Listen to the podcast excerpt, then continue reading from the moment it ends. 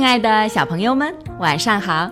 这里是飞视频的晶晶姐姐讲故事节目，我是你们的好朋友晶晶姐姐。昨天的故事里讲到，卢卡纽把阿丽亚娜带到了他的办公室，阿丽讲起了他的故事。阿丽出生在诺曼底一所漂亮的房子里，她的出生令她的父母高兴极了。他们把它安顿在最漂亮的一间房间里。房间很安静，因为它已经被人类彻底遗弃了。阿丽一家就在那里安顿了下来。他们的家位于窗帘拉杆上风的墙壁裂缝里，那可真是一个绝好的地方。如果不借助梯子，根本就没办法发现那里。几天后，五个弟弟妹妹也相继出生了。不久，阿丽的妈妈织好了一张桌布型的网，这张网真是妙极了。网的末端是漏斗状的，整张网隐藏在墙壁中，能够捕捉到所有经过这里的昆虫。因此，蜘蛛们的食物就源源不断了。蛀虫。苍蝇和蚊子是最常见的，蟑螂、衣鱼和鼠妇则是节日时的大餐。但要抓住这些美食并不容易，要长途跋涉到达卧室洗漱台的水管后，或者是浴缸的排水管呢。这类非凡的远行每年会有两到三次。为了一场远行。往往要召集包括家猪叔叔和婶婶在内的整个家族，所有参与者都希望能够得到自己的那份大餐。为了让孩子们高兴，阿丽的父母准备了一份惊喜：无论谁捕到了最肥美的伊鱼，晚餐的时候都能多吃一只苍蝇。下午的时候。所有蜘蛛都来到了卫生间，满怀信心的寻觅自己的美餐。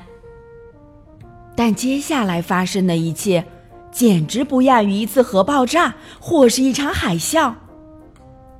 阿丽亲眼看到，先是他的父亲被一只鞋子压扁了，然后轮到他的母亲，接着是他的弟弟和妹妹们。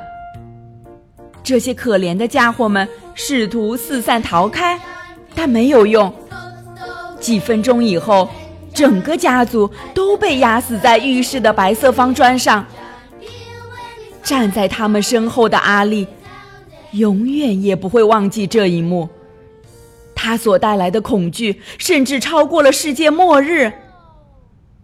阿丽躲在浴室入口处的两块地板之间。他把自己团成一个球，假装已经死了。装了很久之后，阿丽甚至觉得自己真的已经死去了。但饥饿的感觉又让他清醒过来。他的肚子空空如也，随时能够吞下任何东西。阳光照亮了整个房间，人们正在进行彻底的打扫。就连最小的角落也不放过。吸尘器吸去了窗帘上的巢穴，藏在食品储藏柜里的叔叔和婶婶也被吸走了，什么都没剩下，一点儿都没剩。屋里到处弥漫着一股令人难以忍受的过分清爽的气味。人类又回来了。同时还带回了他们罪恶而具有破坏性的生活方式。卢卡纽看着阿丽亚娜，他整个身体完全缩了起来。这一幕在他脑海中仍是如此清晰。在这么一瞬间，他甚至觉得自己不是在卢卡纽的办公室里。而是回到了两块地板间的缝隙里。卢卡纽发现他此时已经精疲力尽了。给，他用树叶盛了一些喝的东西递给阿丽。这对你有好处。我想你已经几个小时都没吃东西了。过会儿你可以继续说下去。不用卢卡纽再三恳求，阿丽亚娜喝下了树叶里的东西，接着讲述她的故事。那她接下来的故事又会是什么样的呢？明天继续来听晶晶姐姐讲故事吧。喜欢晶晶姐姐讲故事节目的朋友们，可以关注微信公众号“飞视频”，收看我们为小朋友们精心准备的宠物圣诞大片。也可以通过喜马拉雅收听晶晶姐姐讲故事电台广播。宝贝们的家长可以将小朋友的生日、姓名和所在城市等信息，通过飞视频微信公众号发送给我们。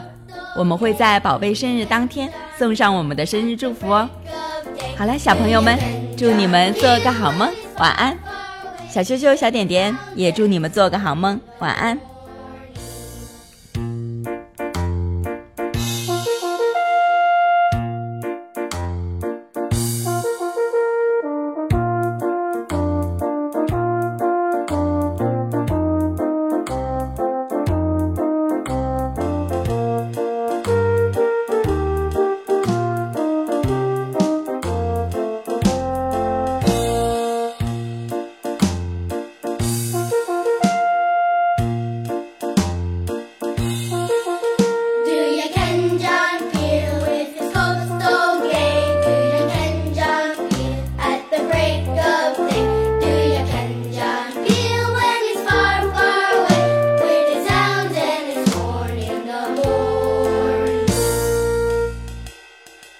John Peel. Tally ho!